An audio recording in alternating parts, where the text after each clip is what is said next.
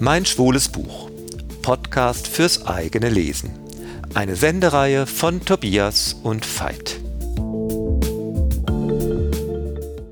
Hallo Tobias, willkommen in der Berggasse 8. Hallo Veit. Heute sprechen wir über Shyam Selvadurai, Die Zimtgärten.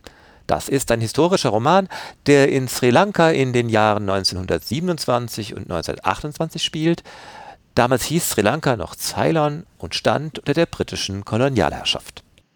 Genau, und wir lernen viel über eine größere Familie, die dort wohnt, nämlich in Colombo, der Hauptstadt.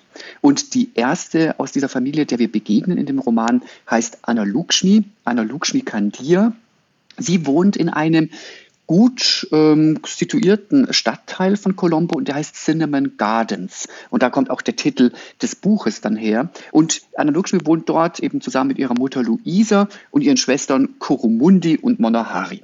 Anna Lukshmi aber ist eine ganz besondere. Die ist nämlich ein bisschen anders als die anderen, denn sie ist nicht angepasst, sie ist nicht bereit, sich den Konventionen dieser ja schon ein bisschen engen Gesellschaft zu unterwerfen und diese Konventionen beinhalten zum Beispiel auch so Banalitäten, dass man als Frau damals nicht Rad fahren durfte oder eine höhere Ausbildung absolvieren durfte. Anna Lugschmidt zum Beispiel fährt Rad und hat auch eine Ausbildung absolviert und arbeitet als Lehrerin. Ja, und diese äh, Situation ist auch schon mal ganz typisch für das Buch in seiner literarischen Anlage. Es ist in gewisser Weise auch ein Familienroman. Über die, in diese Familie ist man so reingeführt worden. Und es ist auch so ein bisschen, sagen wir mal, eine bessere, eine nicht unbedeutende Familie. Ein wichtiger Verwandter ist äh, Mudalya Navaratnam. Das ist sowas wie der Bürgermeister dieses Distrikts.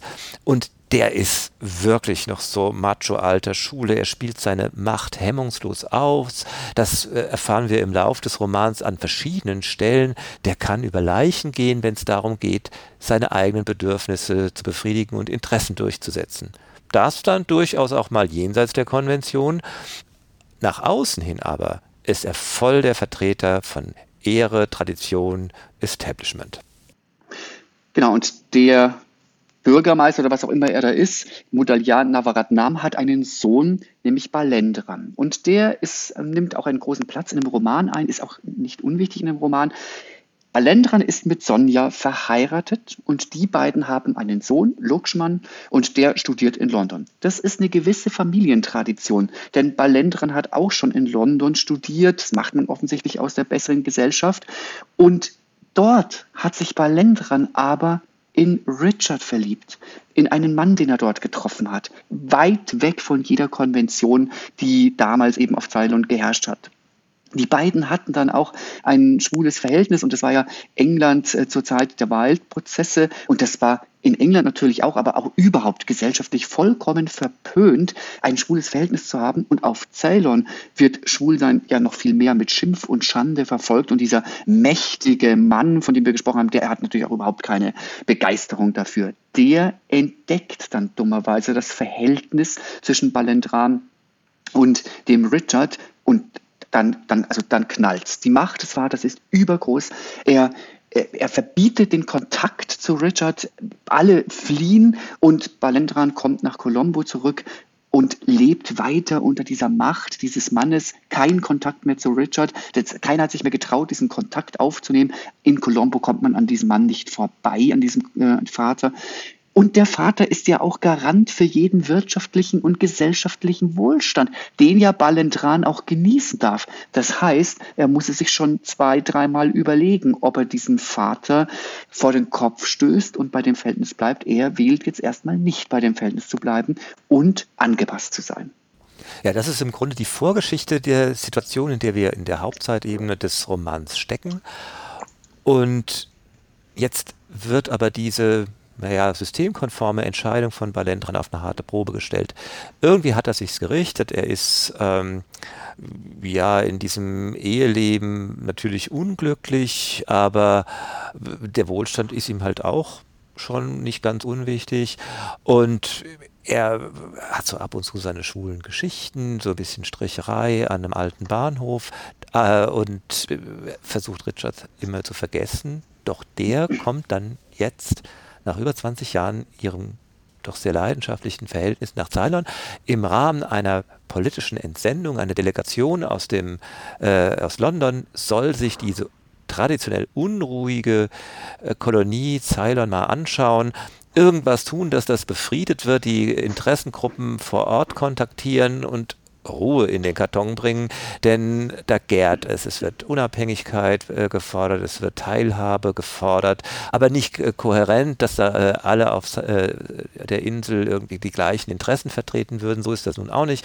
Und diese äh, Delegation, äh, in der eben auch Richard ist, soll das ausloten und eine Lösung finden.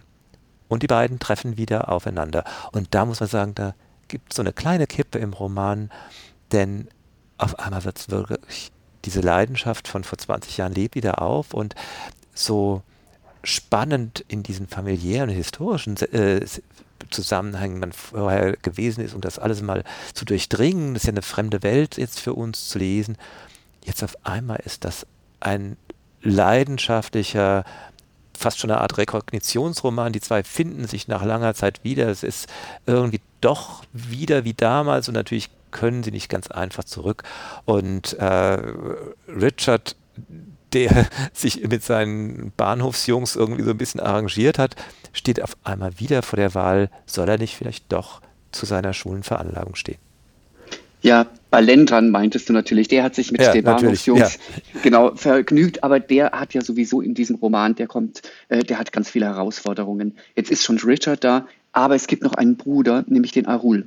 Arul kommt irgendwann mal in dem Roman, wird eingeführt, aber er ist gar nicht auf Ceylon, sondern er ist in Indien. Er ist eine gewissermaßen ein schwarzes Schaf, denn er hat nämlich eine Frau aus einer niedrigeren Kaste geheiratet und ist mit ihr nach Indien ausgewandert. Arul wird jetzt schwer krank. Der Vater, der Arul verstoßen hat, verlangt jetzt von Balendran, dass er bitte nach Indien fährt, fährt und sich darum kümmert, dass der Leichnam von Arul den indischen oder den zeylonischen, zeylonitischen Traditionen gemäß zurückkommt, dort eben entsprechend beerdigt wird und ähm, das soll jetzt der Balendran einfach machen als Handlanger des Vaters. Er fährt nach Indien, dort erfährt er aber von Arul einiges an Wahrheiten, etwa dass der Vater häufig Verhältnisse mit weiblichen Angestellten des Hauses hat und die Auswirkungen verändern ihn letztendlich und auch nicht zuletzt das Treffen mit seinem Neffen Selam, dem Sohn von Aul. Ja, und auf einmal bricht für den Balendran dann alles zusammen oder ist zumindest ins Wanken geraten. Denn der Vater ist entlarvt, äh, er, der immer so auf Werte und Traditionen tut, hat sich im Grunde nichts darum geschert, äh, wenn es um seine eigene äh, Liebelei gegangen ist. Es ist insgesamt dann doch auch wieder ein unglaublich interessantes der Einblick in das Kolonialwesen, wie sich die örtlichen selber zu einem Establishment gemacht haben, selber so eine Art Eigentradition aufgehauen, den ganzen Druck nochmal auf eine ganz neue Weise weitergegeben haben.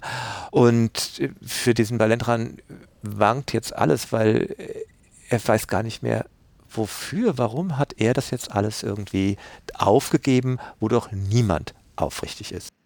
Naja, und also ich war am Ende ernüchtert und auch ein bisschen traurig äh, und wusste nicht, ob ich auf den Balendran nicht auch wütend sein soll. Weil wenn er ein bisschen mehr Wut gehabt hätte, wie sein Bruder Arul zum Beispiel, den Verhältnissen zu begegnen, dann hätte er sein Glück mit Richard leben können. Natürlich hätte er dann auch einen hohen Preis zahlen müssen, aber genau dazu war er nicht bereit. Ja, und das ist aber diese ganze Schwierigkeit, Hätte er können, hätte er sollen, das kann man kaum entscheiden, er hat nicht. Und insofern würde ich sagen, naja, man kann natürlich sagen, das ist äh, schon ein ausgewiesenes Maß an Feigheit in Balentrans Leben. Er hatte auch Beispiele, dass es anders geht und in seiner Gegenwart auch nochmal die Analogschmiede, die sich aktiv auch für Frauenrechte, Frauenwahlrecht engagiert. Da geht schon auch mehr als immer nur klein beigeben. Aber wann hat man die letzte mögliche Abfahrt verpasst? Auch darüber geht dieser unglaublich schön geschriebene große Roman Die Zimtgärten von Schiam Selvadurai.